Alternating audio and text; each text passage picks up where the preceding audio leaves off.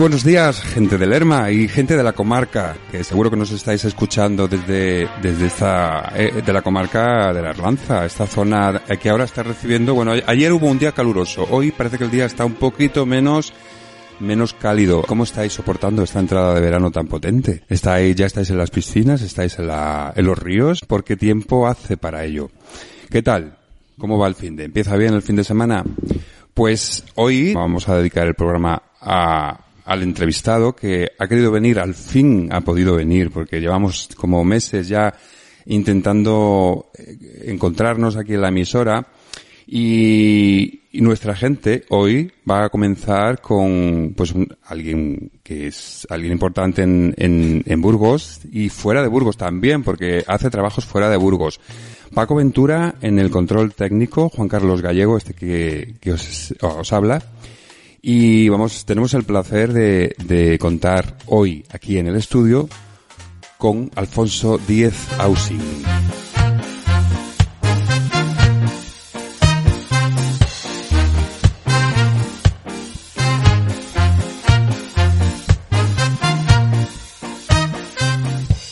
Buenos días, Alfonso. ¿Qué tal? Buenos días. Bien, ¿no? ¿Cómo? Sí, sí, la verdad que sí. Bien. Ya, pues con ganas de venir porque realmente, bueno, pues, al final parece que no calzábamos horas eh, ni momentos y bueno, pues hoy ha tocado y, con ilusión y, y, agradecido además que contéis conmigo para las ondas. Siempre que sea pues por motivos profesionales, laborales, que es lo que te inunda, ¿no? Afortunadamente y se sigue eh, necesitando ¿no? la tradición, la cultura, el aprendizaje y, heredar heredar todo esto, ¿no? Por lo que se ve. Beber de, de, lo, de nuestros mayores pienso que, que nos ayuda, ¿no? A, mm. a, a, conocernos más nosotros y, y, a conocer más lo que nos va a venir después. Sí, señor. Te das cuenta que todo se repite. Hacer una mirada atrás es súper sí. útil para, para verse uno mismo. Nos vamos a escuchar, a escuchar un poco de música donde Alfonso Díez eh, está, bueno, en plena, en plena faena, en plena acción, bueno. Porque es mmm, versátil, eh, toca muchos palos dentro de, de, del tema que le, que le concierne. Alfonso Díez Ausín es nacido en Burgos y, bueno, realmente en el, en Palazuelos de las Sierras, es tu pueblo de natal. Luego criado en Burgos y, y viene, le viene de familia eh, la cultura tradicional. Eh, bueno, desde muy joven se dedica al estudio y catalogación de la cultura tradicional de, de su provincia, está Burgos. Su especialidad principal se centra en el vestido popular, del que además posee una importante colección. ¿En sí. tu casa? No, lo tienes en, en un lugar. Eh, sí, porque cuidado. no me cabe mi casa, claro, no me cabría en casa. y por este trabajo ha recibido un Premio Nacional de Artesanía. Sí. Bueno. Eh, otra de sus grandes pasiones es la música y el baile tradicional. Ahí le estamos escuchando.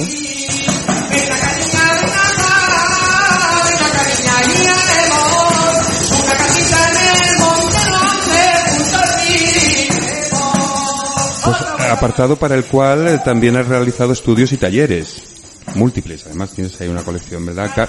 Y has estado enseñando a muchos grupos para que se lleven un poco de tu sabiduría y tus conocimientos. Cabe destacar su participa participación como eh, equipo eh, equipo recopilador, que es una de tus funciones, sí. ¿no? Recopilar y, y, y, rescatar, ¿no? De en la, en la elaboración del nuevo cancionero burgalés. Esa es la diputación, sí. Menuda tarea, ¿no? La de, de investigación y de mmm, casi arqueología, ¿no? Sí, sí, es material arqueológico al final. Ha dirigido durante 10 años el programa radiofónico, por lo tanto tenemos aquí a un colega de radio, mi colega, nuestro folclore. Se llama, se llamaba el programa en la emisora burgalesa Radio Evolución, que aún, según dices, se sigue emitiendo, sí. se, repo, se, repone, ¿no? Sí. Eh, desde donde difundía y promocionaba la cultura de Burgos, en especial, y daba voz a trabajos sobre folclore y sobre música tradicional. Ahí es nada. Colabora, y esto es un trabajo importante porque si no esto se pierde. Si alguien no se dedica a hacer estas cosas, puede acabar en el olvido. No, como ha pasado con muchas culturas. Sí, de hecho estamos, bueno, luego lo hablamos, estamos quizás en, en los últimos coletazos de esa cultura de raíz, ¿no? Por la que yo abogo y, y realmente, bueno, pues eso, las ondas vienen muy bien para poder difundir y para dar a conocer eh, esa cultura que ahora está muy disfrazada, ¿no? Porque tenemos en la cabeza siempre lo de el folclore encima de un escenario con unos trajes regionales que se dice ahora, eh, concretos y al final eso no deja de ser una evolución y una reinterpretación de lo que realmente fue la, la, la, la cultura de raíz, ¿no? O sea, lo, lo que, bueno, pues el, ese día a día de los, de los pueblos, ¿no? no el escenario es un espectáculo que se da, digamos que es como cuando se exhiben restos arqueológicos, ¿no? Hay gente que los exhibe de una manera y otras de otro, ¿no? Si lo vives auténticamente, Claro. me imagino que eso será algo más cotidiano, más personal, más íntimo, ¿no? En la- no tan espectacular, ¿no? Digamos. Digo yo, no sé, no, yo no entiendo mucho de esto, pero sí, sí que, tú sí que sabes. Mira, eh, colabora con múltiples grupos de baile y danza y dirige el colectivo Cantoyano de estudio y difusión de la música popular de Burgos, con el que tiene seis trabajos discográficos. Sí, con el grupo 6 y luego tengo colaboraciones con un montón de gente también, es. con Vanessa Muela, con, Ujú. con un montón de gente. Con... Y el colectivo de baile tradicional La Alteza. Eso. Para el estudio y la catalogación de la cultura popular de Burgos. Tú tienes mucha tarea, ¿eh? Has realizado también trabajos de musicoterapia con enfermos de Alzheimer. Sí. Wow. Eh, basados en sus recuerdos musicales. Sí, sí. Eso estimula, ¿no? La memoria Mm. y, las- y, y- y los sensores, ¿no? Del, del ser humano. Sí. Bueno, pues tienes, eh, ahora, ahora en la actualidad trabajas como etnógrafo y técnico de patrimonio cultural inmaterial en la excelentísima Diputación de Burgos. Es. Bueno, pues eh, tienes un currículum fantástico. Yo creo que nuestros oyentes, a muchos de nuestros oyentes, eh, hombres y mujeres seguramente por, por igual, les va a interesar este tema porque supongo que los mayores, más que nada los mayores, ¿no? Que son los que todavía tienen ahí, están un poco eh, sos- sosteniendo, ¿no?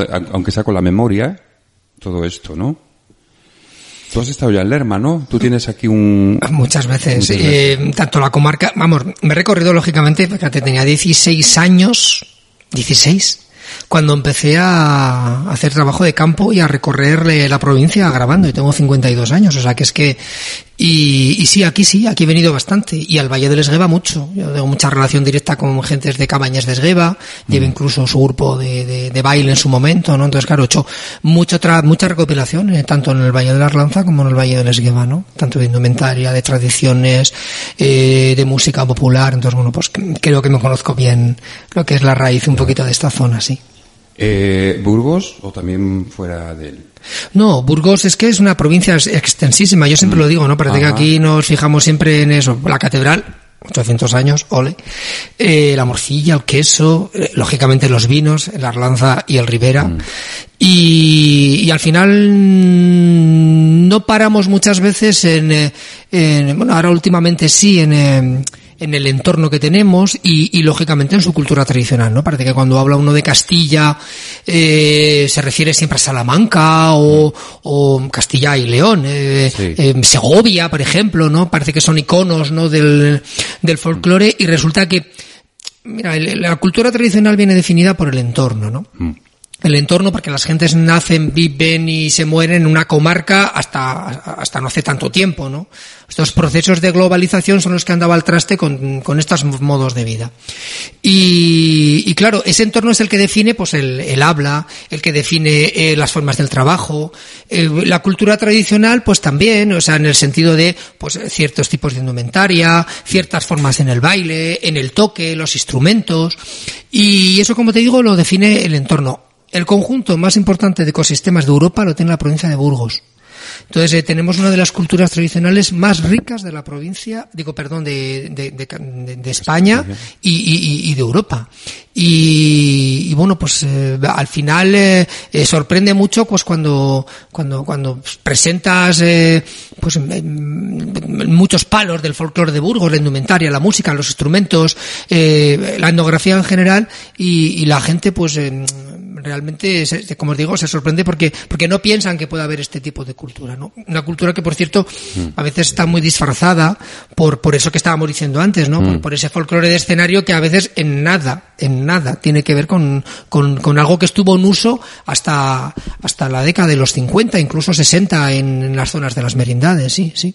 Porque realmente, o sea, este era el modo de vida de la gente, ¿no? Entonces eh, no se mm. planteaban nada, ¿no? Ni temas políticos, ni simplemente que ellos mm. hacían lo que habían aprendido de sus mayores, ¿no? Y, y esto es lo que realmente definió a las comarcas, ¿no? Entonces, claro, la provincia de Burgos, como te digo, pues da para mucho y más. O sea, yo creo mm. que tenemos trabajo ingente. Sí que es verdad que todos estos temas eh, se conservan en la memoria, que claro, es una de las características de este patrimonio cultural inmaterial que se llama ahora, ¿no? De la etnografía, el folclore, que, que es algo que nunca se ha escrito, nunca se ha grabado, no solamente en las últimas décadas, y, y solo está eso, conservado y guardado en la memoria de la gente mayor, ¿no? Por desgracia ahora con la pandemia se ha ido tantísima gente mm. mayor pero sorprendería porque igual gente de mi edad o un poquito más mayor que, que haya vivido en pueblos, pues tiene todavía muchos recuerdos de estos. No hace falta que hables con una persona de 80 años, ¿no? Para que te cuente ciertas mm. cosas, ¿no? Aunque lógicamente son los que conservan mm. esas formas de vida por, por eso, por, por, uso, ¿no? Porque además hay que tener en cuenta que la cultura tradicional es una cultura de uso. Es decir, ahora parece mm. que es que no, el día de la fiesta nos vestimos de serranitas y nos vamos sí. a bailar la jota de Lerma.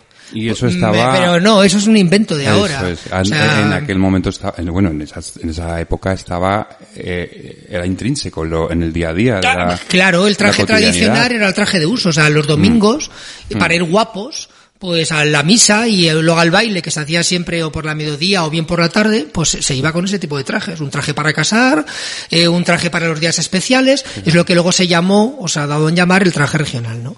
Y que lógicamente define, como decía antes, por las comarcas, las tierras, las formas, ¿no? Mm. Y, y bueno, pues ahora nos pensamos que es que, no, es que mm, es algo que, que nos ponemos para eso, para bailar la jota en la plaza, o con una coreografía muy determinada donde hay 12 chicas muy bien vestidas bailando. No, eso es un invento de ahora. Ese tipo de coreografías empiezan a aparecer en la posguerra, sobre todo con la sección femenina, ¿no? Eh, esas ideas de, de Exhibir, que surgen en... Exhibir lo que hemos aprendido en la asociación, ¿no? Eh, claro, no, y sobre todo eh, esa idea de los alzamientos, ¿no? Mm. Y de los nacionalismos, ¿no? Sí. Que, que, que, nos vienen en cierto modo también de, de, de otros países de Europa. Mm. Y entonces eh, es ensalzar esas tierras de, en este caso de España, ¿no? Por mediación de ese folclore donde en cierto modo nos dicen cómo nos tenemos que vestir, cómo tenemos que bailar, qué instrumentos tenemos que tocar, porque los gallegos tienen que tocar la gaita, sí. porque los castellanos la dulzaina, porque los eh, andaluces la guitarra, porque tú tienes que llevar faralay, yo tengo mm. que llevar eh, refajo de, de colorado y la otra tiene que llevar la saya de seda de valenciana. Y eso es lo que nos ha quedado y es lo que lo que además tenemos en mente y, y, y, a lo que mucha gente, bueno, pues se refiere cuando habla de, de folclore, pero eso no es la cultura de raíz, ¿no? O sea, esa es eh, una base mm. Mm, o, o, un folclore muy evolucionado sobre lo que realmente fue una cultura tradicional, ¿no? Que eh, yo te diría antropológicamente. Sí.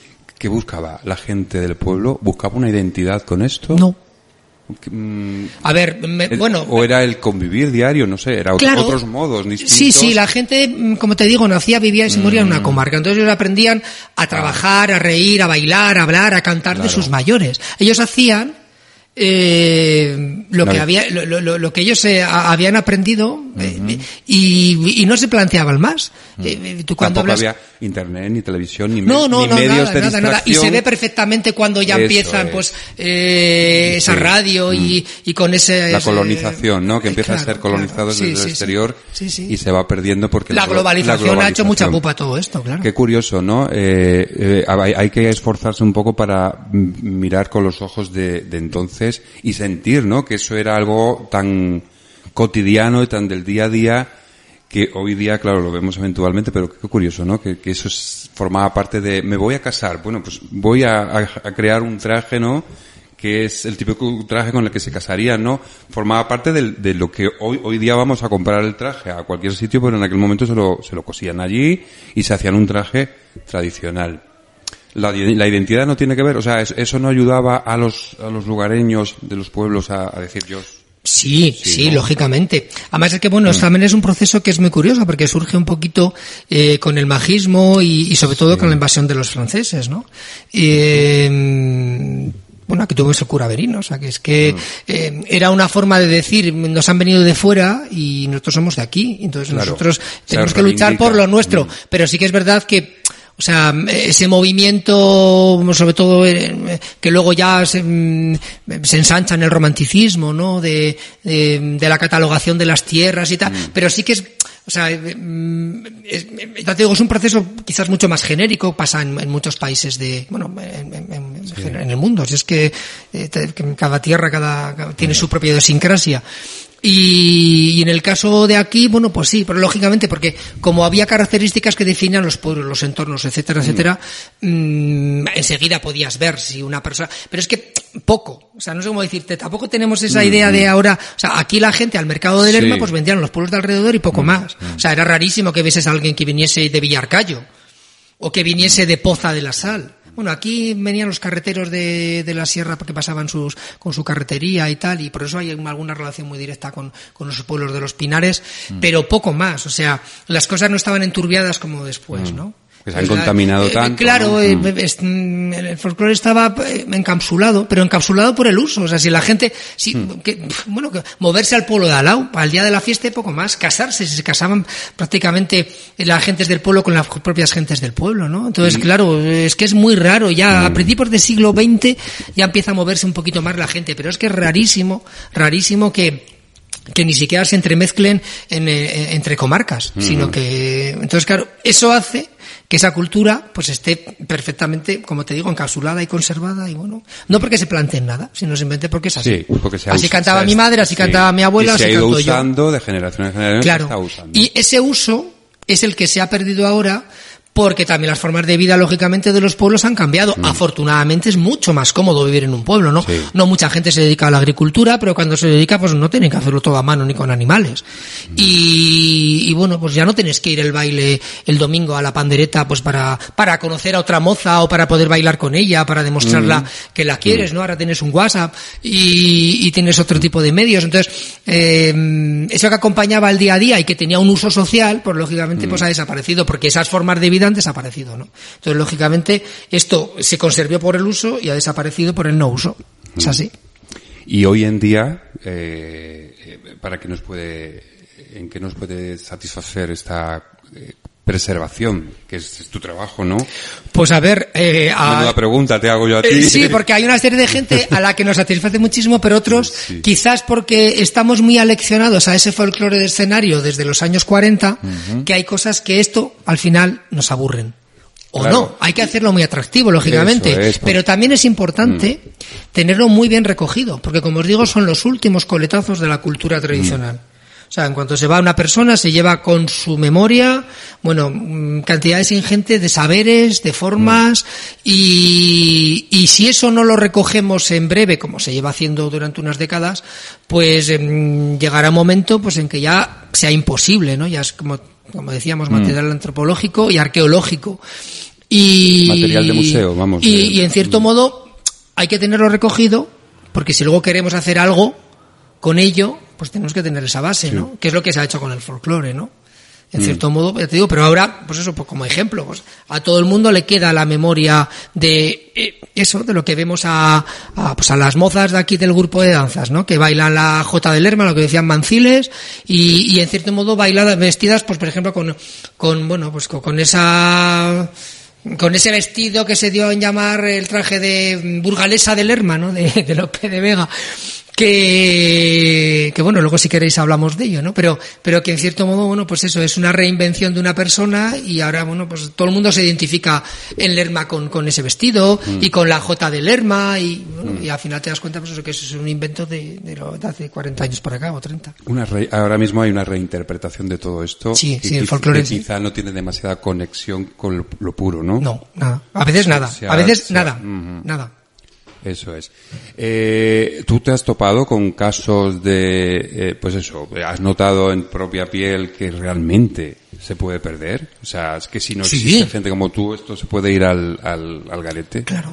Sí, Está sí. pasando hoy día. Está ¿no? pasando hoy día. Cada vez que se va una persona, es que se lo lleva, sí. o sea, es, y es, patrimonio vivo, ¿no? Cada es claro, ahí está, ahí está, ahí está. Sí. Entonces, eh, me ha pasado de, de de, quedar con una persona para recoger, eh, espérate 15 días porque no se encuentra bien. Y de repente ha fallecido esa persona y no ha podido recoger nada y todo lo que sabemos que se sabía, pues se fue. Pues se fue con ella. Sí, sí, se pasa mucho. Y al revés, eh, ¿encuentras casos de de gente joven que quiere realmente eh, pasar el, o sea, recoger el testigo y o, eso cada vez escasea más bueno, como las perlas? Mm, ¿Sabe lo que pasa? Que la gente que es de un pueblo y vive en un mm. pueblo y, y realmente bebe un poco de la tradición del pueblo, pues al final son los que también quieren y lógicamente por gente joven, pues eh, seguir recogiendo eh, o por lo menos manteniendo lo que han aprendido, ¿no? Pues yo que sé, aquí toda esta zona, Marzas, sí. Villalmanzo, eh, las mozas de la Virgen, que también las hubo aquí en Lerma y vestían de una forma muy parecida. ¿sabes? Con sayas azules, el pañuelo eh, del aire al, al, a, los hombros y tal, ¿no? Aquí, por ejemplo, se ha perdido y en cambio, por ejemplo, en, en Villalmanzo, pues lo conservan perfectamente, ¿no? Esas mozas pedidoras, ¿no? Que siguen recorriendo todos los domingos. Mm. Pero esa tradición, por ejemplo, que había allí era muy normal en toda la, en, en, en toda la ribera, Valle de Esgueva, Valle de la Arlanza, en parte de la sierra de Burgos, en los Pinares y tal y cual. Y ahora, pues eso, queda el icono de, de Villalmanzo que lo conserva muy bien, ¿no? Las formas de colocar ese pañuelo, esa gola, etcétera, etcétera, ¿no? Que son las moñas de cintas eh, mm, de las mujeres solteras, ¿no? Que también se llevaron por toda esta zona, en Castillo Solarana, en, en Nebreda, en todos estos pueblos, y ahora, bueno, pues eso está todo perdido y, bueno, pues, no sé. ¿Y consultan? ¿Hay personas que, se, que quieren eh, desempolvar el baúl y, y volver otra vez a y vienen a consultarte, por ejemplo, a ti, oye. Alguna vez sí, pero otras veces están aleccionados por ese neofolclore. Mm. Entonces pasa. A mí me ha pasado, por ejemplo, en un pueblo de Merindades, no voy a decir dónde, que me llaman, oye, mira, que es que queremos hacernos el traje de Peñarranda de Duero. Vale, pero si tú eres de este pueblo y realmente mm, no vistes con una indumentaria representativa de, de tu pueblo, ¿por qué no primero, yo te digo cómo, haces ese tipo de indumentaria que eso que por lo menos que son tus raíces además ¿no? eso es que, que, sea tu seña de identidad y que además digas bueno pues, y luego ya pues bueno pues como hacen los grupos de la capital que tienen trajes de toda la provincia que a veces también son unas reinterpretaciones que madre de Dios. Y, y no no no se enfadó de tal forma que me colgaron el teléfono porque ellos querían vestir de Peñarranda de Duero con un traje de Peñaranda. Y a mí, yo que sea de este pueblo de Merindades, no voy a decir de dónde, pues me da absolutamente igual. Pero yo quiero bailar la cota peñarandina, vestida de Peñaranda ya, pero... Vamos a escuchar un poquitín de música y seguimos con el tema que tiene, tiene Mandanga. Ah, sí, sí.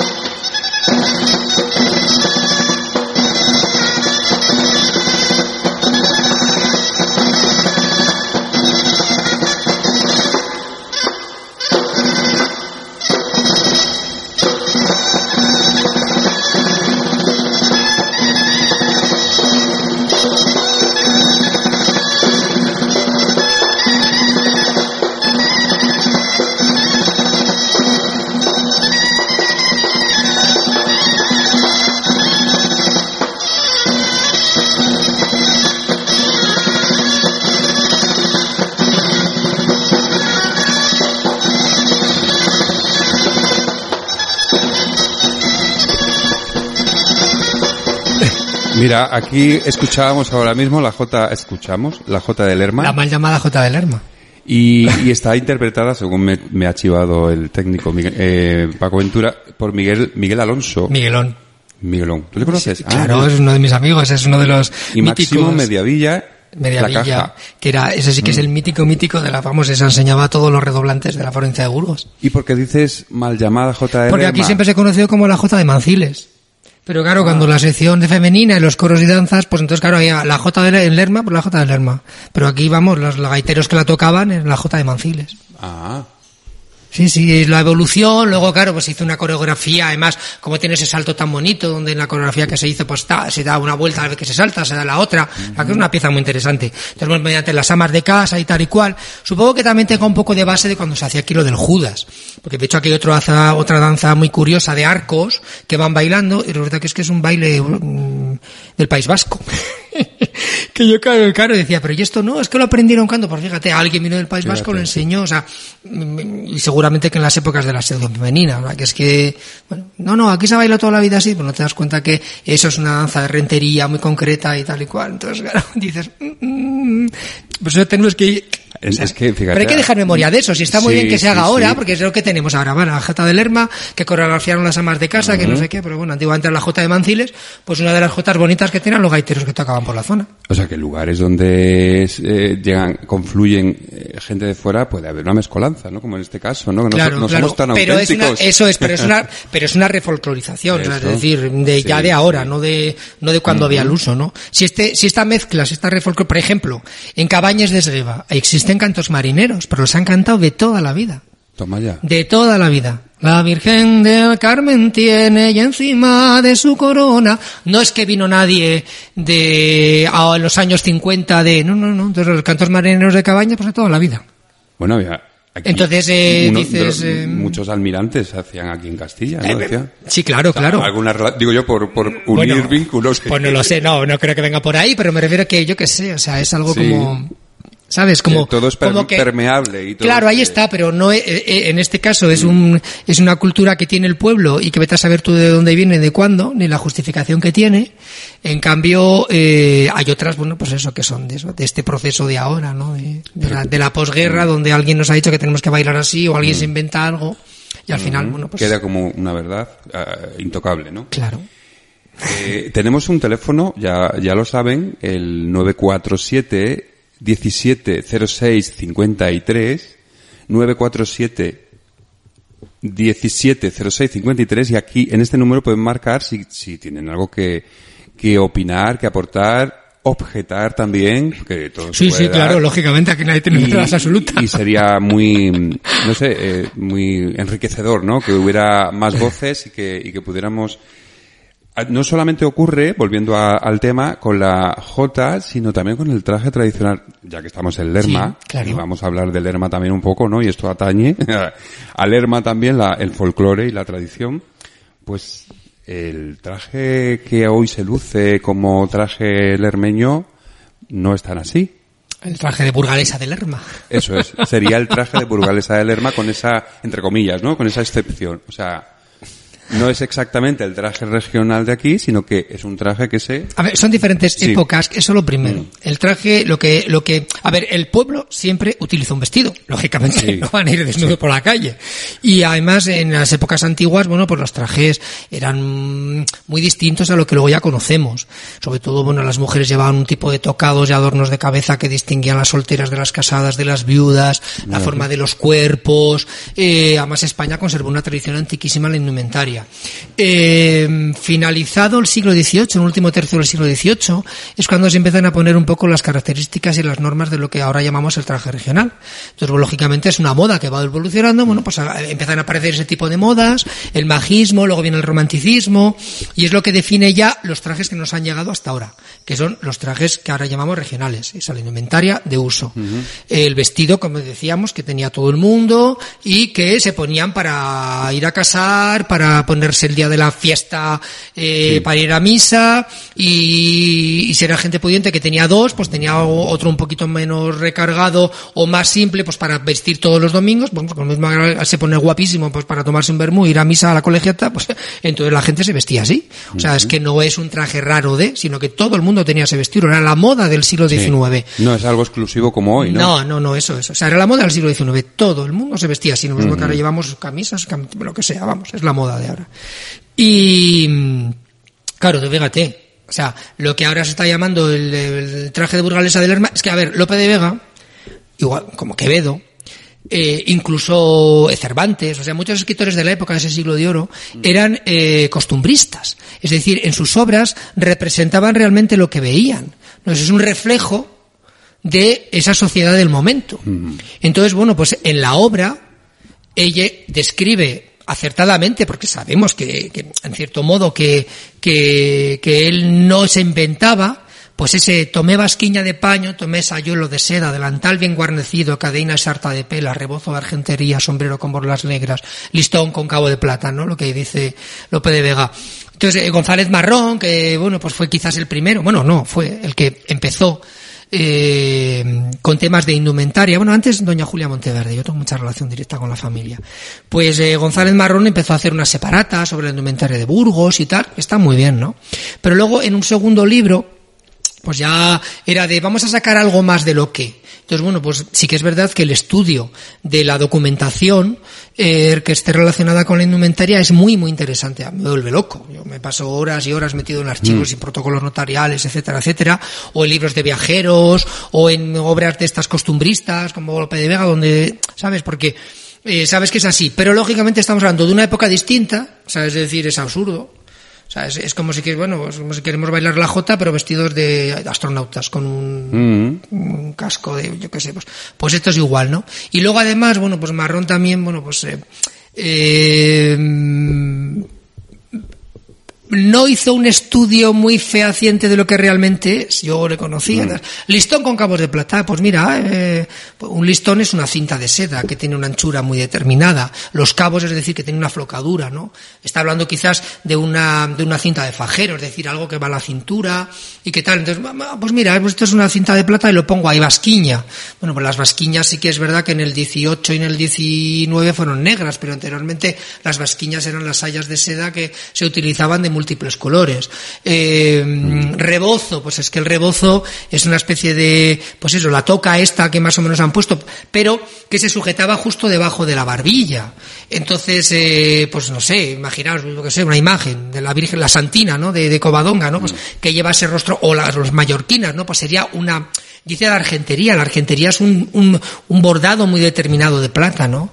Y los sombreros de borlas, bueno, sí, eso sí, porque se basa en un grabado del siglo XVII donde aparece una mujer española, eh, castellana con ese tipo de sombreros, pero que, bueno, haciendo una revisión, primero ni corresponde a la época y segundo no es lo ortodoxo que tiene que ser, porque tampoco sabemos en cierto, no, no podríamos llegar un 100% a saber cómo realmente era ese vestido, ¿no? Mm. Pero si profundizas y realmente eh, traduces un poco lo que te cuenta, eh, en este caso, pues, pues eh, Lope de Vega en su obra de la Burgalesa del Lerma, yo llegaría a otra conclusión distinta a esta que hay ahora. Pero bueno, ha quedado tan sumamente metido porque era tan diferente del, eh, folclore de Burgos que no solamente aquí, sino que hay grupos en Burgos donde tienen eh, juegos enteros de trajes para bailar la jota, pero es que es, es que es rarísimo, no sé, es como si, ya te digo, es como si, si bailas eso, o, o yo qué sé, o, o, una pavana del 16 vestido pues eso, con, con unos, no sé, es que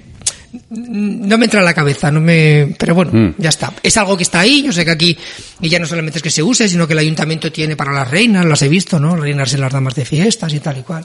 Pero vamos, que es una, perdón por la palabra, una paja mental. Pero bueno, está bien. Es algo representativo, ahí lo tienes y ya todo el mundo mm. sabe que esa es la burgalesa del Lerma. Bueno, pues ya está. O sea que Lope de Vega cuando eh, escribió su obra lo que él pudo, igual vio a una chica vestida de domingo de fiesta. Sí, claro. Y, sí, sí, era costumbrista. o sea, lo, que Lope de Vega contaba en sus obras. sí, sí. ahí en su. Los escritores en general del siglo de oro son costumbristas, sí, sí. Claro. Y, y, bueno, pues esa, y además Lope de Vega que era, pues tenía cientos y cientos de, de, de obras que, que recogería de todos sitios pues en otras también habría también eso, ¿no? La moza iba vestida de tal, ¿no? Sí, no, y las formas de, de, vida, eh, em, yo qué sé, o sea, cómo es una casa, lo que se mm. come, eh, las creencias mágicas, es, interesantísimo. Un legado bastante importante, ¿no? Para el, para el investigador, ¿no? Sí, sí, yo hice un estudio hace poco que está publicado en una revista, en un libro que se llama Guanaz, sobre la brujería y, y, el exoterismo en el Valle del Esgueva, el Arlanza y, la Sierra de Burgos, sí, sí. Bueno, Basado todo en la tradición. otro programa, ¿eh? Sí, sí, sí, sí, sí, sí. Sí, es interesante porque además, sobre todo por la cantidad de cuentos y cosas que, me contaron y que recogí por el Valle del Esgueva mm. y todo, sí, sí, sí. Entonces, la Sierra de Burgos, el Valle de la Arlanza y el Esgueva, sí, sí. Bueno, aquí eh, conocemos a, aquí estuvo el, en, durante la pandemia en el programa que hacíamos desde casa, se llamaba eh, habló, habló Chuso Borro Fernández, que él tiene su libro Arlanza Mágica. Sí, sí, sí, lo sé, lo sé, lo sé. Y sí. recopila cositas que a mí me, me, cautivaron. Sí, sí, Pues, pues, en ese orden, además que yo creo que fue casi a la vez. Lo saqué yo y luego de mm. repente salió, vamos, yo vi el... Pues eh, aunque sea telefónicamente. No, Desde tu casa, pues un día hacemos un programa. Si esto es un paseo, vamos, y yo. si, me voy a hacer de ñancoche, como pues no venir valer. a tomar bueno, un café. pero por la agenda, digo que, que, sería. Sí, claro, que los sábados es más complicado, pero bueno. Un tema. o lo grabamos un día entre semana. bueno, pero ese tema también, también es muy interesante. A mí me parece que también es, es una de la, es una parte de la, la cultura. Sí, claro, aquí, por ejemplo, en, en Lerma había... cargada de superstición sí, sí, aquí en Lerma, por ejemplo, pues eso, había, había conventos donde se vendían las cartillas de brujas, claro, todo, sobre todo... Eh, Como las de Villamayor, ¿no? Claro, los de Villamayor, se iban mucho a Villamayor, también mm. a la Aguilera, a Santo Domingo de Silos, las cartillas y tal, todo lo que son benedictinos y benedictinas, pues bueno, se vendían. Y es muy interesante, ¿no? Lo que pone mm. ahí, bueno, que con eso también vivía, las mismas personas que se vestían de ese modo, vivían con esas creencias en sus cabezas. Sí, sí, a los niños se les colocaban, eh, sí, sí, sí, sí, a los niños en los dijeros, claro, lógicamente se pensaban que, que bueno, pues eso, eh, lo del ahojamiento era algo como mm. muy a la orden del día, ¿no? Pues hoy mismo, o sea, preguntas a la gente y, oye, brujas, eh, o eso del, no, no, no, no, aquí no se cree pero cuando yo era pequeña pasó esto y no sé dónde, y resulta que a mi madre la hicieron y yo no sé qué, y no sé cuánto. Yo no creo, ¿eh? Pero fue así, ¿no? Y bueno, sí, sí, cogimos la cartilla, la pusimos y no sé qué. Y la vecina que pasó y me dijeron, uy, se ha mirado mal, y desde entonces el niño lloraba, pero luego yo puse esto porque me lo dijo mi suegra. Yo no creo, pero funcionó. O sea, eso, así, y todo el mundo lo tiene en la cabeza. Yo he recogido con gente de mi edad. Sí. O sea, yo tengo 52 años, pues recuerdo algún informante en la zona de Pinares de mi edad que te contaba cómo a ella de pequeña, pues una persona le miró mal, entonces claro, y, y no sé qué. Y no estamos hablando de gente de 80 años, sino de gente de 50 años que te cuenta esas cosas. Interesantísimo. Sí, sí. Porque, eh, porque esto, es que además esto tiene mucho más, ha tenido más poder porque ha entrado en, la educación también. Eso ha sido, a ver, hay que explicar todo lo que no entendemos. Y eso queda en el inconsciente, ahí metido. no se puede ir. Aunque tú digas no creo, que, es, que lo dices de forma consciente, está metido dentro desde que eres pequeñito y tu madre ya hacía esas cosas cuando tú eras pequeño. sí, sí. No puedes deshacerte de eso tan rápido. No, no, yo de hecho el artículo lo, lo titulé mm. Creer de agüeros. Porque una señora de mi pueblo pues eh, no, eso es creer de agüeros, es decir, nada. Pero luego empieza a contar y madre mía, qué historias. Pero es creer de agüeros, yo no creo, las brujas no existen. coño, cuando empieza a contar. Mm. Y al final, sí, sí, la bruja era fulanita y hacía no sé qué. Uy, y, condicionaba las vidas, ¿no? El hecho de la creer, creerte Hombre, o, tener miedo, ese temor. Totalmente, o sea, hay que explicar siempre las cosas que realmente no podemos tocar y que realmente no tienen ninguna explicación. tenemos que buscar una lógica. Mm. Y esa explicación viene por ese mal de ojo, eh, si se te mueren los animales es por algo, mm. eh, y claro, hay que buscar una profilaxis para poder o bien defenderte, o bien, mm, entonces claro, mm. está la brujería buena, la brujería mala, es muy curioso porque la brujería mala siempre está representada con la mujer, la figura femenina, la buena siempre con el hombre, el curandero. Es, es muy, muy curioso, muy curioso, sí, sí, sí, sí. Apasionante ese tema. Sí, sí, la verdad que sí. Eh, y claro, era más fácil, mucho más proclive el tener miedo, vivir con miedo, porque aparte de no tener la, eh, el, bueno, en comparación, hoy día el que es ignorante es porque quiere. Pero en aquel momento no había más remedio, yo creo. En aquellas épocas, eh, eh, si te tocaba vivir en una familia humilde eh, y, y, tenías que estar al campo trabajando y tal, olvídate de, de otros eh, saberes, ¿no? Entonces no, tu, mente se limitaba y, pensaba que, había un Dios poder. Además, si metemos la religión, sí, sí, claro, no, no, no, no, lógico. Pues la, el, y todo tiene una base. La ira de Dios, el castigo, todo, todo. Eh, eso es. y, eso y sabemos de dónde lo coge la, la religión católica, dónde mm. copia, ¿no? Hay muchas cosas que tenemos, por ejemplo, a ver. Mm, eh, no es un invento, o sea, es decir, eh, ahora lo que es que no me gusta nada lo del Halloween, o sea, es que lo odio, ¿no? De hecho, estaba haciendo un trabajo sobre las fiestas de ánimas, claro, pero es que tiene una base aquí, o sea, de hecho todavía en Burgos existen varias fiestas de ánimas, una de ellas en mi pueblo, otra en donde ah, se hacían calabazas, se vaciaban, eh, se va cantando en Acinas, hay en eh, eh, aquí en Santa María del Mercadillo, todavía se conservan los cantos de ánimas, en, eh, en sí, sí, sí, se, se toca a difuntos durante toda la noche, eh, se va con faroles por las casas, fieles cristianos, devotos de Jesucristo y acordaos de las benditas ánimas del... O sea, es algo que tenemos ahí, ¿no? Y está toda una relación directa con esa vuelta de las ánimas en el Samhain. O sea, está muy claro, o sea... ¿Programa para esto? ¿O no? Paco está ahí mirando, está atento, escuchando también. Y es muy curioso, sí, porque todo esto, o sea, sabemos por qué, por qué tenemos ahora, pues eso, por, por qué estas fiestas católicas, ¿no? Mm. Porque el niño Jesús nace el 25 de, el 24 de diciembre y porque San Juan lo hace el 24, ¿no? Los solsticios, ¿no? Esas fiestas, ¿no? Las relaciones de los mayos, las mayas también, el pingado de los mayos, ese, o sea, las marzas, ¿no? Ese comienzo del año romano, ¿no? Ese, ese despertar a la naturaleza, o sea, todo tiene una relación muy directa con otras culturas que han estado antes. Incluso, fíjate, la, la, eh, en la em, botánica, en, la, en, en el, en el saber de las plantas y esto, eh, y, la, y que eso estaba ligado a la brujería, la iglesia que lo castigaba luego le, le aportó a, a las plantas los eh, Sí, sí, totalmente. sus propios nombres Totalmente. la hierba, Cuando hierba quisieron- de San Juan Sí, sí, sí, sí, la hierba sí, de San. Cristóbal la de no sé qué todo estaba entonces los, si, si Mahoma no la montaña, la montaña tiene que ir a Claro. Mahoma. Y esto es lo que hicieron en muchos casos, ¿no? se apropió de Sí, sí, sí, sí. Y ellos mismos son los que demonizaron a las personas, pero luego también que se aprovecharon de ciertas cosas. O sea, las famosas brujas, pues es que al final era gente Mm. que tenía unos conocimientos muy especiales del entorno, eh, de la botánica, eh, y al final eso.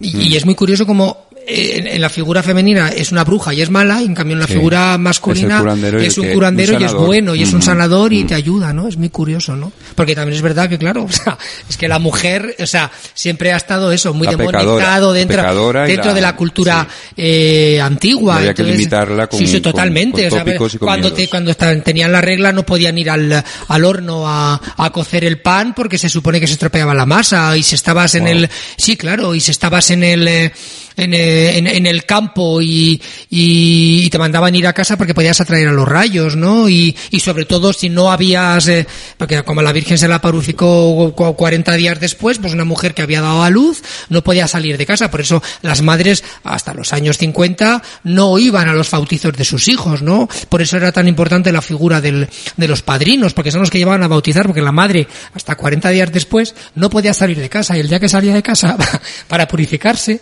tenía que ir a la iglesia con el niño la tenía que recibir el sacerdote en la puerta de la iglesia, la tenía que bendecir y tenía que entrar con la estola en la cabeza de la madre del niño hasta la, entonces es el momento que, entonces en esos 40 días que no estaba purificada la mujer, pues tampoco podía ir a cocer el pan, ya te digo, si, si en, la masa de, eh, estaban haciendo matanzas tampoco, lo mismo que cuando, cuando, cuando tenía la, cuando tenían la regla, o sea, no podían eh, hacer las matanzas porque se supone que se estropeaba toda la matanza, que los chorizos se quedaban huecos, que se podrían, entonces no, no se permitía, sí, sí, sí, sí.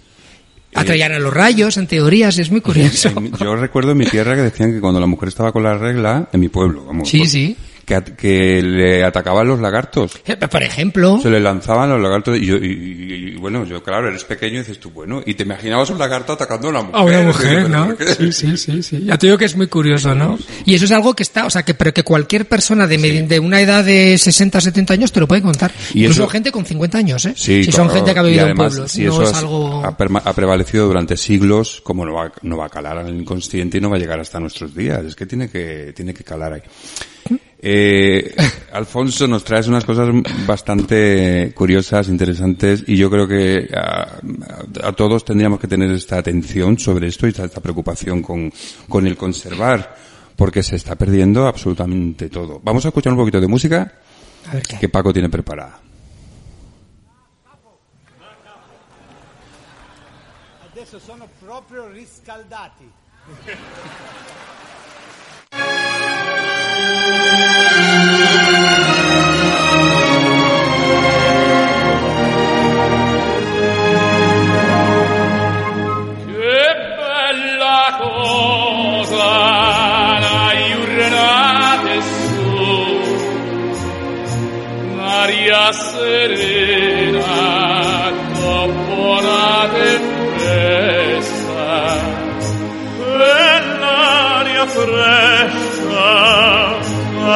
una festa. Che bella cosa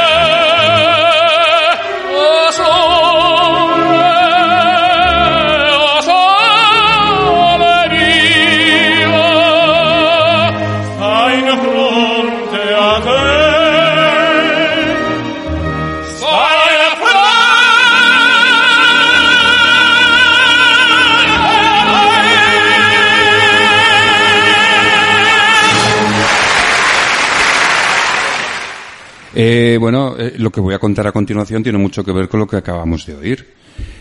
Hoy, eh, 3 de julio, en Lerma, eh, van a estar Tenorísimos. Son tres, tres tenores eh, que nos visitan y en el espacio escénico La Piedad eh, van, a, van a hacer una, una actuación, van a darnos una actuación. Entre ellos son Lorenzo Moncloa, Adolfo Nieto, Carlos Fernández y al piano César Belda. O sea que esta tarde, eh, a las ocho y media, tenéis la, la, la posibilidad de, de disfrutar de, de estas voces tenorísimos. Y también, bueno, me, me- pero de esto vas a hablar tú mejor, Paco, ¿vale? Eh, un poco después vamos a hablar de más cultura, pero mm, para más adelante. Alfonso, mm, nos estás dejando, a mí por lo menos, eh, encantado, porque estos temas, ya no solo lo- el traje regional, la cultura, porque es una cultura que, como se, se está pe- eh, perdiendo, hay que hacer, hacer mucho uso de la imaginación y de la investigación. Bien Claro. para, para regresar y, y, y- y- y vis- visualizar, ¿no? Cómo podría vivirse, es una cosa que a mí me ha encantado siempre, ¿no? Ver cómo, si hacemos un viaje en el tiempo o en el ministerio del tiempo, podemos llegar a tal época, conocer tal, tal costumbre y vivir en ese momento, es una cosa que me ha llamado mucho la atención, pues tú lo logras, en cierto modo. Bueno, Sí, siempre, esa- siempre me han inter- a ver, siempre me han interesado las historias de viejas. Y claro, estas historias de viejas son las que te cuentan todas estas cosas. Mm, Y aparte que soy de familia, bueno, pues mis abuelos, mi abuelo era herrero y, Mm, claro. y otra abuela, mi abuela Basi, vamos, con la que me crié. Es que me crié con, con los dos, unos descendientes de los Ausinos, otros de Palazuelos, pero uno con mi abuela, mi abuela tocaba la pandereta y una persona más con una capacidad increíble para todo, para escuchar con mucho sentimiento y que además tenía, aun por sus formas, de- o sea, por lo que la tocó vivir en la vida, pues bueno, pues un, eh, esa cultura en la cabeza, ¿no? Y esa, ese querer por los, por los quereres antiguos, ¿no? Y eso al final se mama. Qué bonito.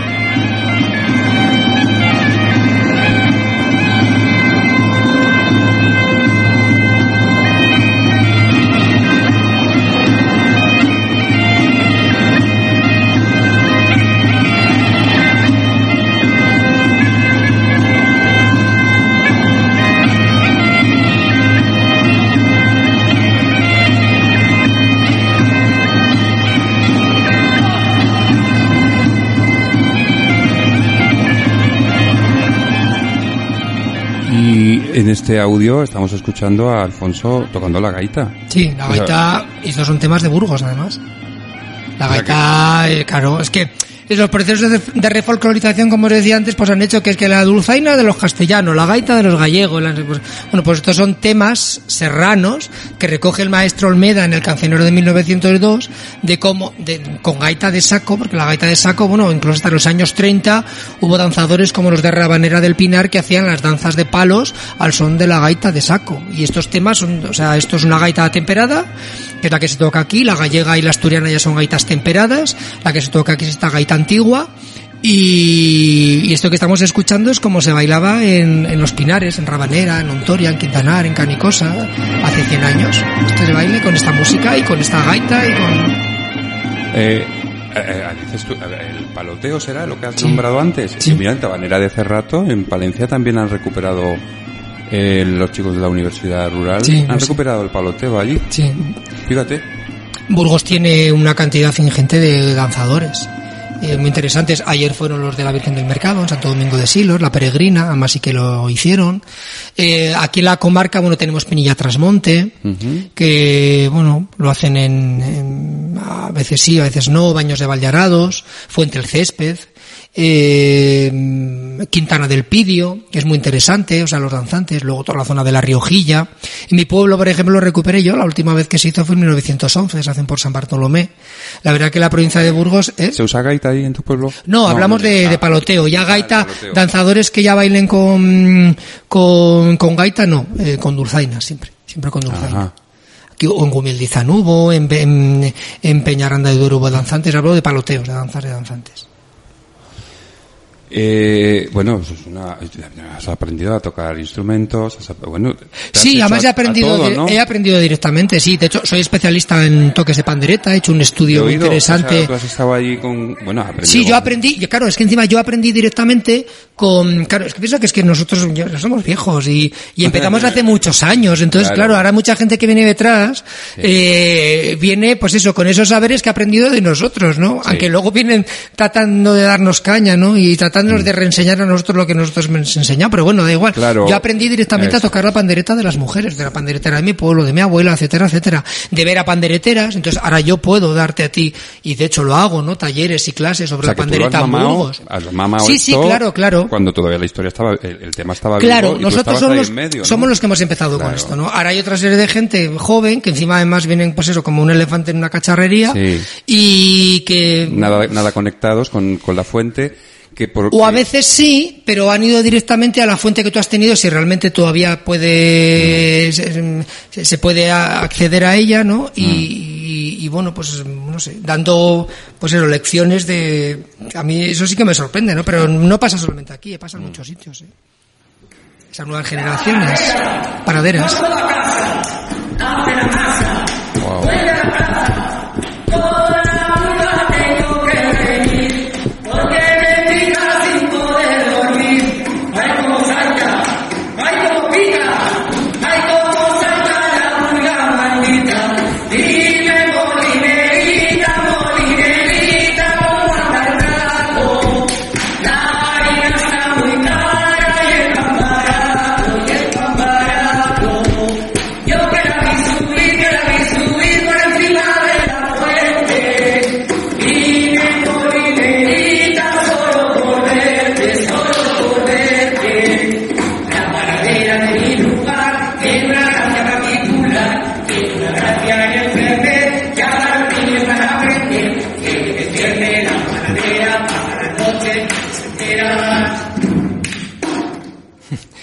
Panaderas. Estoy- aquí estoy con mi sobrina cantando. ¿Qué ritmos? ¿Estos son 6x8? Eh, sí, son ritmos de tres y en este cambia sí. de dos, sí. Y mm, las, panaderas son como muy conocidas en León, en Salamanca, Mm. en Zamora, bueno, en Burgos también hay. Se llaman panaderas porque se hacen sobre una mesa, siempre era poner pues eso. Los abuelos que son los que más nos han transmitido esa cultura tradicional, ¿no? Entonces, dice el refrán que el que no conoce abuelo no conoce día bueno, y es verdad, ¿no? Yo, en mi caso, vamos, eh, mil por mil. ahí lo tengo bien aprendido. Y en este caso, pues bueno, imaginaron las cenas siempre, pues la abuela que se quedaba con los niños mientras los padres estaban en el campo con los animales, y entonces bueno, pues les contaba cuentos, historias, y les cantaba canciones, les enseñaba ritmos, y las panaderas eran muy de eso, de estar en la cocina, la abuela con los nietos y con los vecinos que no tenían con quién dejar a los chicos, pues también los hijos de los vecinos, entonces la abuela ahí en el medio cantando canciones, contando, y haciendo estos ritmos de panaderas, porque en teoría se supone que están amasando el pan, ¿no? Por eso el golpe sobre la mesa. Entonces, eh, eh, bueno, pues eso es, una panadera de Burgos.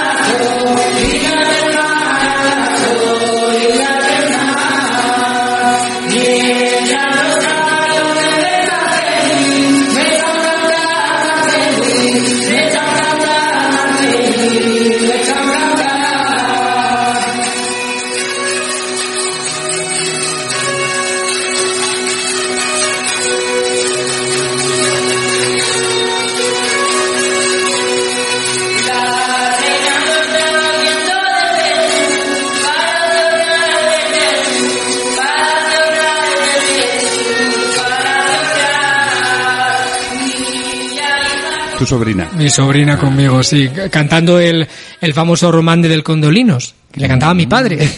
Te ven enseñé a mi padre cuando, cuando yo era pequeño y, porque ya hay canciones que me sé, no de cuando empecé a recopilar, sino porque en mi casa se cantaban, sí, sí. Y fíjate. Bueno, y tu sobrina está también recogiendo el, el- Eh, el sí, testigo, canta ¿no? muy bien y yo me aprovecho directamente Muy desde el palo hasta la astilla. De hecho, mañana tenemos un concierto a las 8 en, en Miranda de Ebro, sí. Mañana a las 8 Miranda Mañana a de las Ebro. 8 en, Oh. en el Colegio Altamira, así para las noches de Altamira. Me han contratado los de Miranda de Ebro y el grupo de Danza Jacinto Sarmiento y el Ayuntamiento.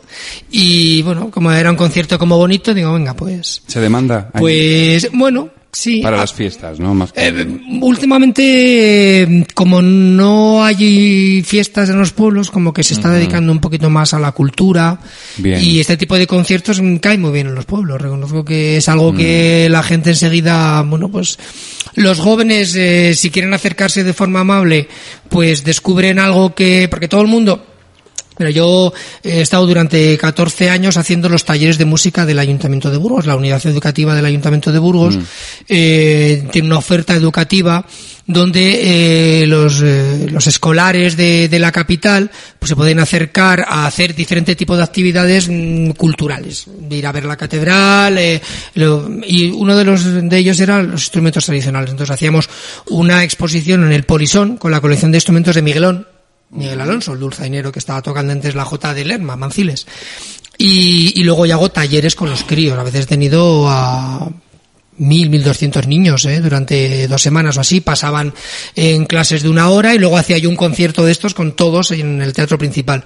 Y se sorprendían muchísimo, claro. Ellos se pensaban que iba a ver al jotero ahí con un pañuelo ahí cantando un peñazo de canciones. Claro, cuando de repente empezaban a ver eso, que se hacía en música y ritmos con una mesa, con, eh, con unos palos. eh. Es muy curioso porque hay un perchero allí con perchas y yo creo que el 90% de los colegios en 14 años cuando se marchaban los niños, eh, bueno, todos a venir a tocar las panaderas conmigo y a hacer ritmos y cosas con las perchas que había en las... Y luego padres que yo conocía, pues luego me decían, pero ¿qué, qué les has enseñado a los chavales que han llegado a casa? Me han empezado a sacar las tapaderas de la cocina, los vasos, porque se han quedado con la copla de lo que yo les he contado. Y eso es interesante. Y, y por eso te digo que si se acercan a veces de forma amable a verlo, descubren otro tipo de folclore que no es el que estamos acostumbrados a ver. Y la gente mayor, lógicamente, porque recuerda todas esas canciones. Y ya te vienen, uy, pues yo me sé, pues a mí me enseñaron, pues a mí me Claro. dijeron, pues mi madre cantaba, pues mi abuela, yo me sé este romance porque me le cantó mi, mi tía, yo qué sé, esas cosas, ¿no? Es interesante. Y, y gracias a, a esto, a que haya talleres, eh, pues es una manera de que la gente se acerque accidentalmente y Sí. descubra eso de pronto. Porque Sí. a lo mejor pensamos que ya, o sea, como, o no pensamos en nada, que no existe, que, que ya no va, que no, pero en una ciudad de pronto encontrarte esto y que los niños además sea- sean tan esponja y absorban eso tan de forma tan fácil, ¿no? Sí. Y están, son tan puros todavía que, que- que cualquier ritmo, cualquier aparato, artilugio, te hacen... Bueno, esto eh, yo diría que es una esperanza, pero luego la contaminación es muy grande. Bueno, Oja- ojalá de ahí se hicieran grupos o, o- o salieran gente de, de esta juventud que, te- que, te- que pasaras, o sea, recibieran el testigo y sería ideal. Es que en Burgos sí que hay un problema.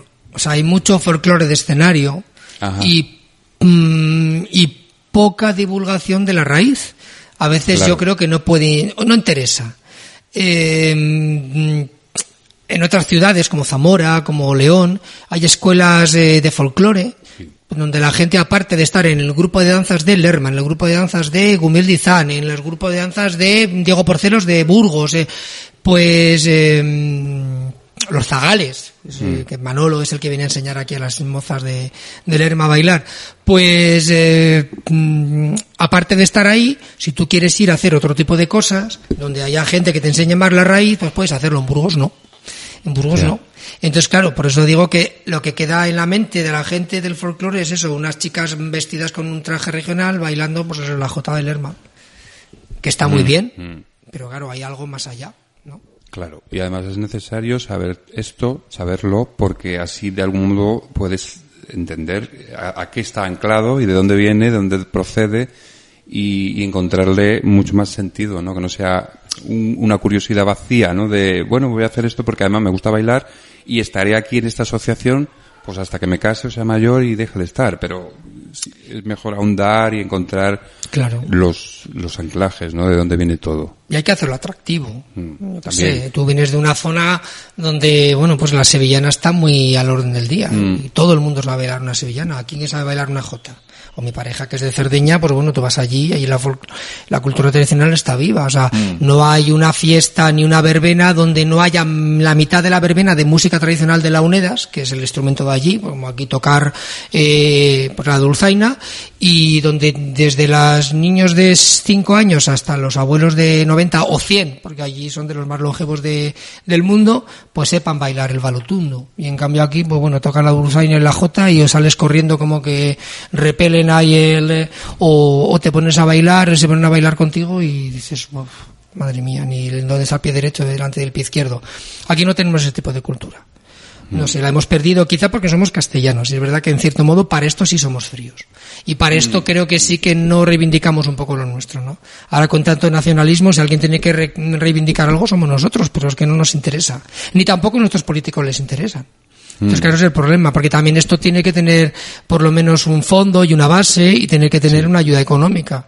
Y al final, pues eso, esto de los que hacemos la cultura de raíz es porque creemos en ello y en cierto modo, mm, más que vivir, es, eh, mm, o sea, es nuestro modo de vida. o Para Una mí es, eh, vocación, una vocación. eso es, es una vocación, ¿no? Es, eh, y tiene que ser alguien que lleve esa vocación. pero pero lo haces por tu por tu cuenta en muchos casos y y, y bueno pues pues eso hasta hasta que puedes mantenerlo cuando ya no se puede pues no se puede Y antes que has hablado de las sevillanas y los sevillanos, tú ves desde aquí, desde tu, desde tu sapiencia eh, cultural de aquí, tú ves que fuera también ocurre un poco lo mismo. Sí. Por ejemplo, en Andalucía las sevillanas pueden Total. ser algo de espectáculo, pues la feria. sí no y se lo ha comido o sea de Sí. hecho el, el, el folclore andaluz es riquísimo es impresionante y parece que solo está partes del flamenco con los palos y luego las sevillanas que las sevillanas son las antiguas seguidillas o sea, son cuatro palos. Eh, las cuatro vueltas de la, de la sevillana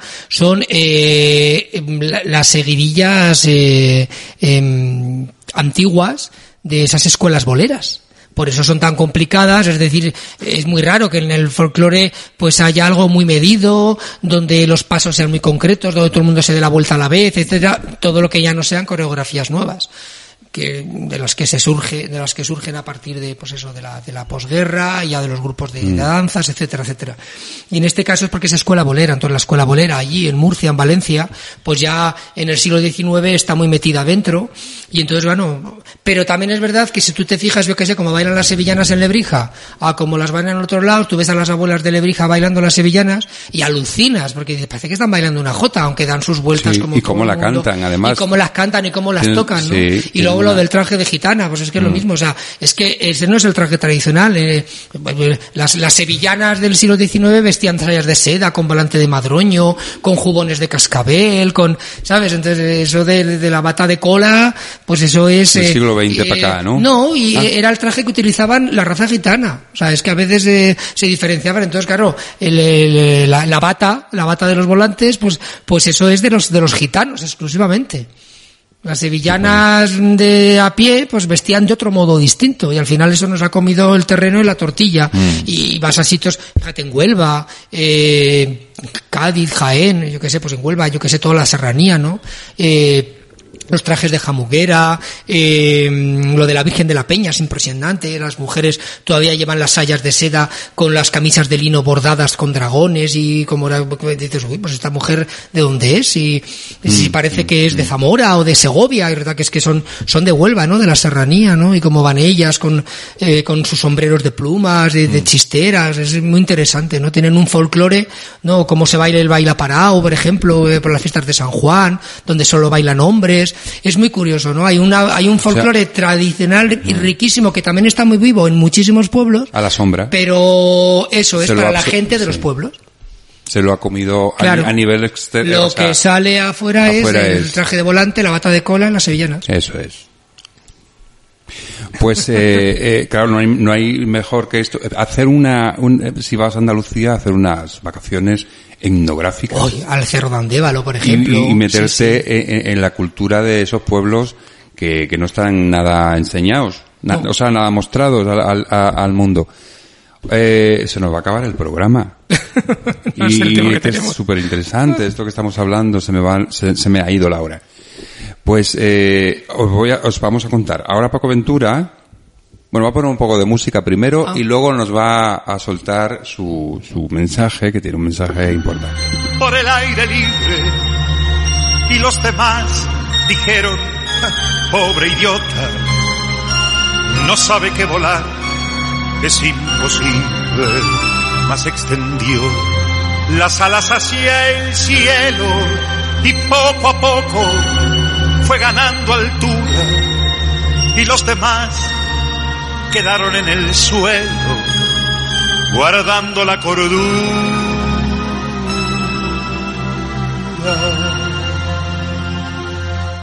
Y construyó castillos en el aire a pleno sol, con nubes de algodón, en un lugar a donde nunca nadie pudo llegar usando la razón.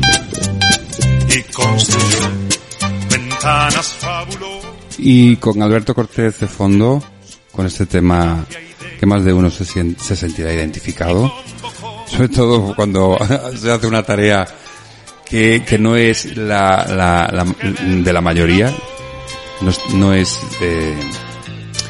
no está al uso de la mayoría.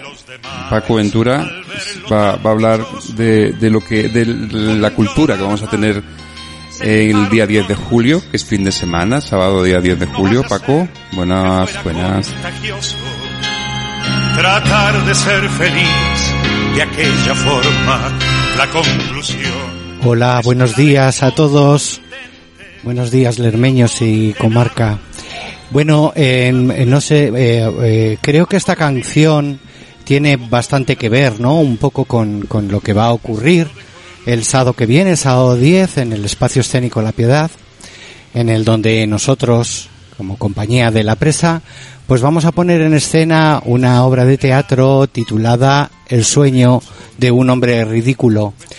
Eh, es una adaptación de, un cuento corto de, de, de Dostoyevsky que escribió en sus últimos días y bueno que eh, que narra la, la- no sé si llamarle aventura o, o bueno lo que le sucedió a una persona que puede vivir en cualquier sitio puede vivir en cualquier tiempo en el que no es comprendido por la sociedad no y en el que las cosas que dice no son no son aceptadas socialmente o no son aceptadas por los llamados cuerdos, ¿vale? Y entonces, pues bueno, a este, a este personaje no lo encierran en un psiquiátrico y, y le llaman loco. Pero eh, este personaje tiene mucho que contarnos. Y bueno, yo os invito a todos a, a que el próximo día 10 en La Piedad pues acompañéis a, a, la narración de este sueño que tuvo este personaje loco, entre comillas, ¿vale? Eh, será a las diez y media de la noche. Eh, hemos elegido esa hora un poco tarde porque, bueno, pues porque, no sé, la gente como que ahora en verano le cuesta más meterse en el teatro a las 8 de la tarde, ¿no? Y igual pues ya hemos cenado y todo y pues ¿dónde vamos al teatro? Vamos a ver algo de, de, de Dostoyevsky. Y, y nada, pues eh, eh, eso es lo que quiero contar, nada más. Y invitar a toda la gente que, que nos encantará que nos acompañen en ese viaje. Y, y, bueno, que las, las entradas ya están disponibles en la oficina de turismo. Tienen el precio simbólico de 5 euros. Y, bueno, también queremos, pues bueno, a, agradecer al, al Ayuntamiento del Hermano que, que esté, que esté apoyando un poco la cultura local, la cultura que se hace aquí en el pueblo también y, y por supuesto también la cultura que viene de fuera, como lo que tenemos hoy, ¿no? Eh, ese grupo de tenores. Y nada más. Eso es lo que, lo que, pues ya, que, ya sabéis. Lo que quería contar. Tenéis ahí una oportunidad el día 10, si te sientes loco o loca, que más de una la hay. Tenéis esa oportunidad. No nos vais a, nos vais a aburrir porque es un tema que está muy bien adaptado, no, es un monólogo bastante bien adaptado del cuento y no es denso, no es como comerse un plato de olla podrida, no, es algo digerible y, y, y, con un mensaje muy fácil de, de, de, de entender. Y lleno de poesía, por supuesto. Alfonso, gracias, muchísimas, muchísimas, muchísimas gracias por, por, por haber estado hoy aquí. Al fin, por fin pudimos concretar una cita. A un placer.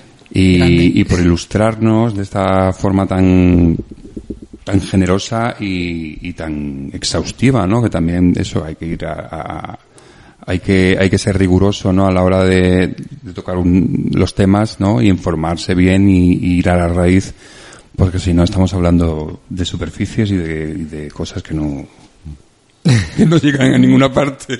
No, más que, que, no nada, que están huecas, ¿no? Más que nada que es lo que nos queda. Claro, Entonces, eso bueno, es. Bueno, Y si hay que preservarlo, pues que sea de una manera con todo su, su, su, su estructura y con todo lo que contiene, ¿no? Que se preservará mejor, claro está.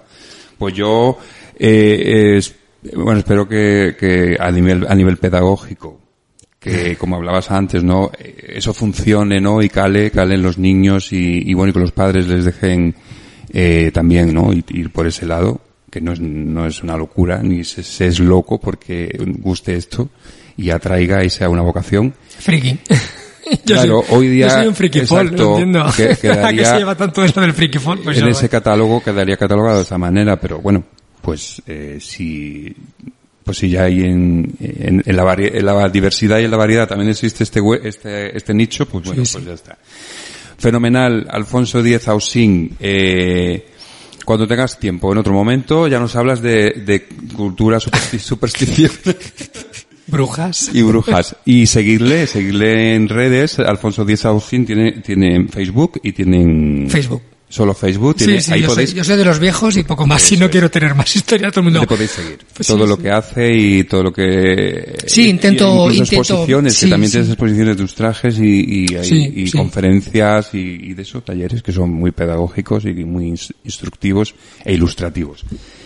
Gracias y no, esto siempre, que no muera la, la, cultura, que no muera la tradición, que se mantenga viva y con, como gente como tú que, que, está haciendo por la labor.